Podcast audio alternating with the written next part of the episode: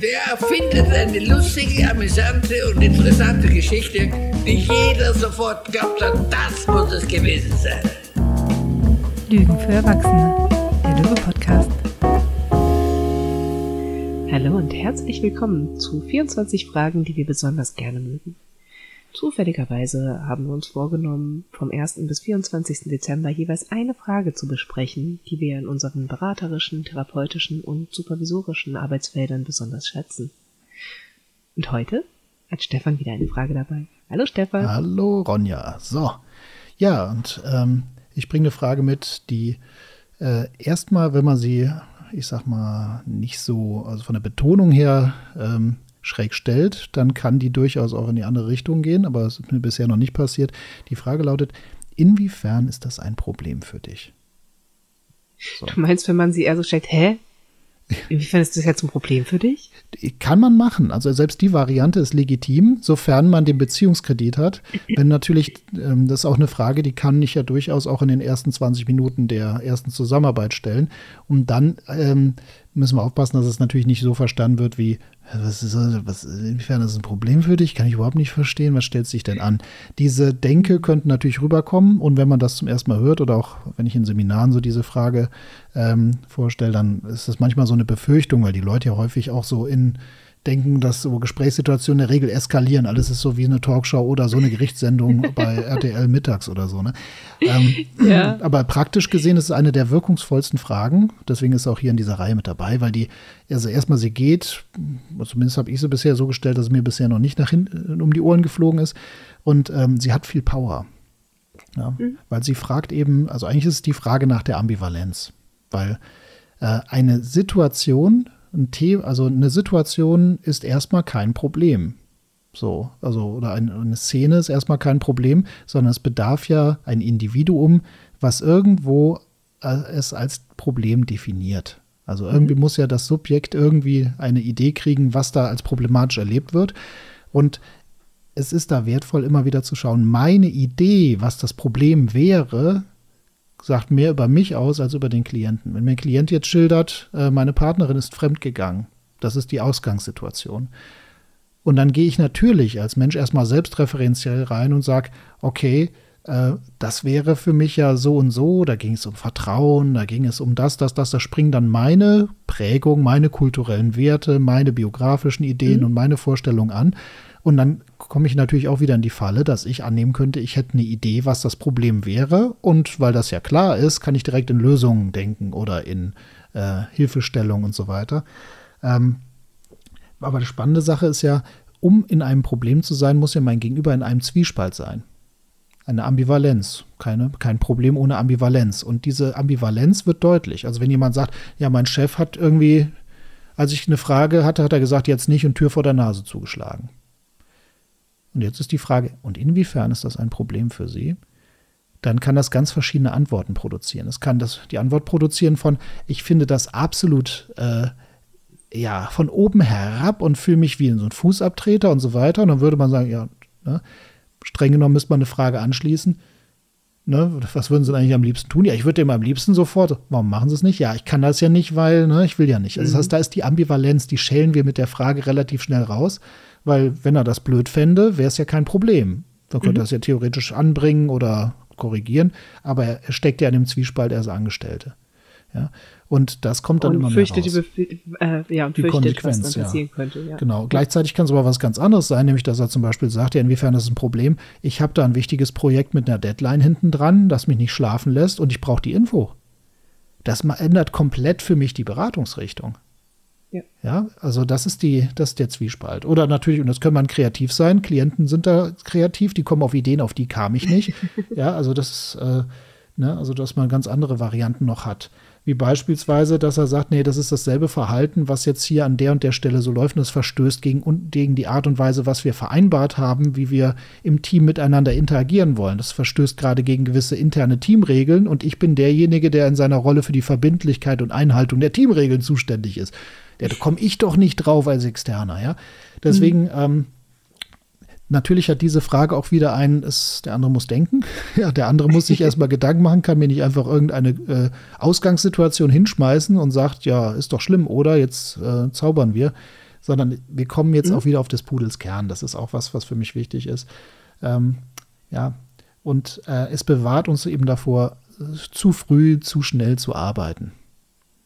Ja. ja, und es macht auch immer wieder klar, dass Dinge an sich sind kein Problem. Mhm. Und macht das auch, finde ich, fürs, fürs Gegenüber nochmal sehr, sehr deutlich. Ja. Dass wir hier auch, mh, hm, gerade wenn es um das Verhalten von anderen Menschen geht, nicht sagen können, wir haben hier ein globales, universell gültiges, das darf man nicht, das macht man nicht. Mhm. So, die andere Person ist blöd und jetzt müssen wir hier beide zwei Stunden gemeinsam über die andere Person schimpfen, sondern wir kommen ganz, ganz schnell wieder zu, es geht hier um dich, mein liebes Gegenüber, und deshalb interessiert mich, warum das für dich ein Problem ist. Ja. Ähm, ja, und holt wieder sehr, sehr schnell, finde ich, weg von diesem, ähm, wir müssen was an der anderen ja. Person ändern, die gerade überhaupt nicht da ist, sondern wir können, wenn wir schon so einsteigen, gut bei der Person bleiben, die gerade mit uns hier im Raum sitzt.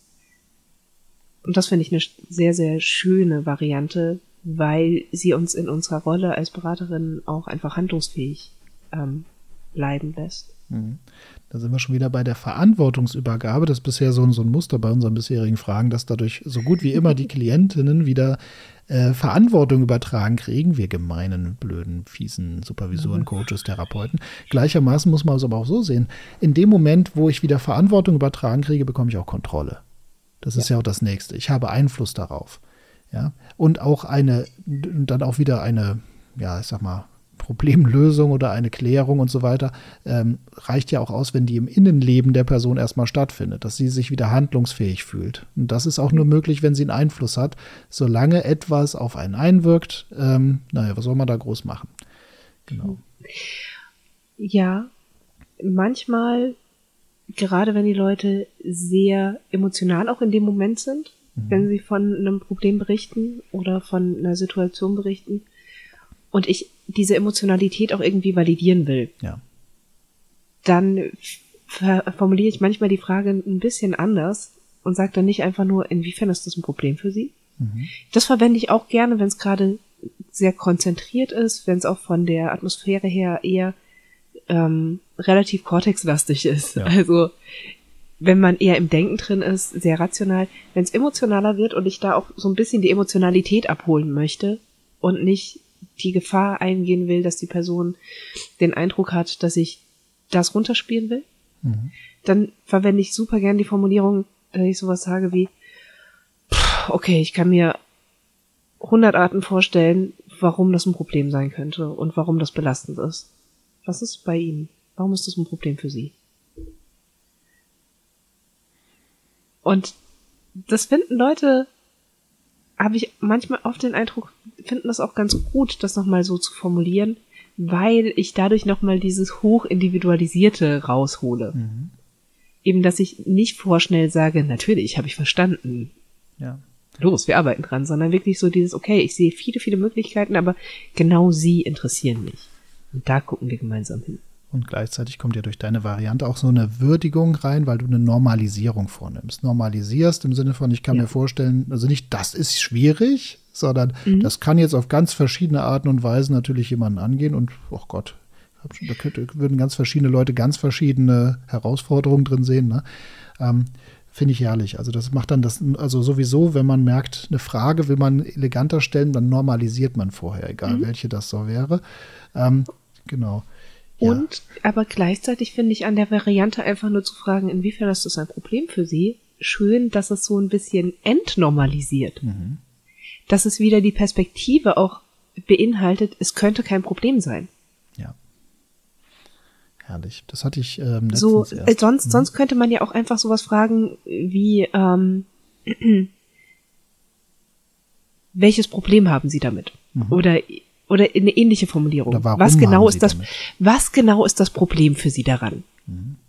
Das beinhaltet noch mal viel mehr, dass da ein Problem auf jeden Fall sei. Ja. Und ich finde in seltenen Fällen, manchmal passiert das, dass Leute es super entspannend finden, wenn sie merken, oh, das muss nicht ein Problem sein. Mhm. dieses, das kann okay sein, dass sie beispielsweise ähm, schnell emotional reagieren. So dieses, inwiefern ist das ein Problem für sie? Manchmal kriegt man die Antwort ja für mich nicht, aber für meinen Partner. Oder von, ich krieg von meiner Familie zurückgemeldet oder meinem Chef oder von ganz vielen anderen. Und auch davor, finde ich, bewahrt diese Frage, mhm. ähm, dass man in die Problemkonstruktion einsteigt, die gar nicht die Klientin selbst oder die Klientin selbst ähm, entworfen hat, sondern eigentlich mehr so übernommen von anderen. Mhm. Also dieses Entnormalisieren an der Frage. Ja. Hat auch, finde ich, was sehr, sehr Geschicktes. Das Entnormalisieren, dazu hatte ich gestern erst ein Beispiel. Ich habe die gestern erst angewandt. Da war es dann die Variante, dass jemand mir etwas vorgetragen hat. Ich lasse das Beispiel jetzt weg, weil anonym.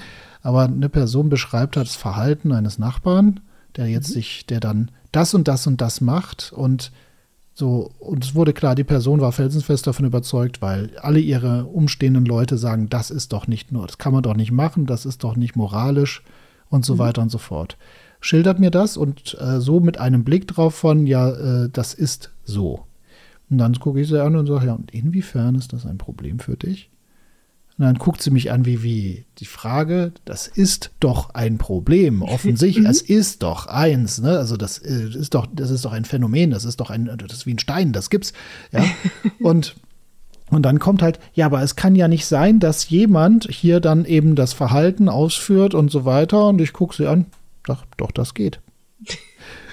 so, äh, und sie steht da und sagt, ja, aber, und ich so, er verstößt über kein Gesetz, da und da ist er Eigentümer, da und da und da, das kann der halten, wie er will. Das geht ich schon. Ich denke mir gerade irgendwie, ich bin dabei, dass der Nachbar irgendwie nackt Wäsche aufhängt oder sowas. Ich weiß du es kannst, nicht. Könnte man eigentlich als Beispiel mal so nehmen, ne? So, das kann ja wohl nicht sein, dass das sehen auch, also sobald dazu kommt, das sehen doch alle anderen als ein Problem, dann mhm. ist es ja doch eins. Das ist, ja, und dieses, ne, und inwiefern ähm, ist wieder ein Einstieg, genau das auch nochmal zu disputieren ähm, vor allem, weil hier auch nochmal ein schönes Unterscheidungselement reinkommt. Inwiefern ist es ein Problem? Probleme sind per Definition lösbar.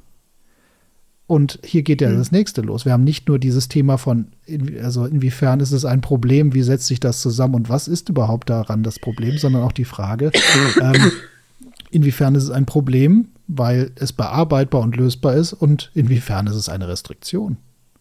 Mhm. Nämlich nicht äh, problemlösbar. Mit Restriktionen müssen wir ganz anders arbeiten als mit Problemen. Also auch hier, egal wie die, per also ich habe, das mag ich mal an Fragen. Ich sollte, das wird bei den nächsten Fragen noch schlimmer. Ich sollte als äh, Supervisor, Coach, Therapeut möglichst wenig Arbeit damit haben, die Frage zu platzieren. Gleichzeitig sollte die Frage, die ich sag mal, Gesprächsbreite äh, jetzt erstmal kurz reduzieren und aber sehr, sehr viele Möglichkeiten für weitere Interventionen aufmachen und mir möglichst viele Informationen generieren jenseits des Inhalts der Frage. Das ist dann, solche Fragen liebe ich. Und das ist eine von diesen Dingern, ähm, da kommt immer was bei rum, mit dem ich weiterzaubern kann. Das macht Spaß. Hm. So, durch. Ja, ich bin leer gequatscht. Dann. Aber Türchen zu, wa? Machen wir Türchen zu. Klasse. So, dann danke dir und bis bald. Bis bald. Tschüssi.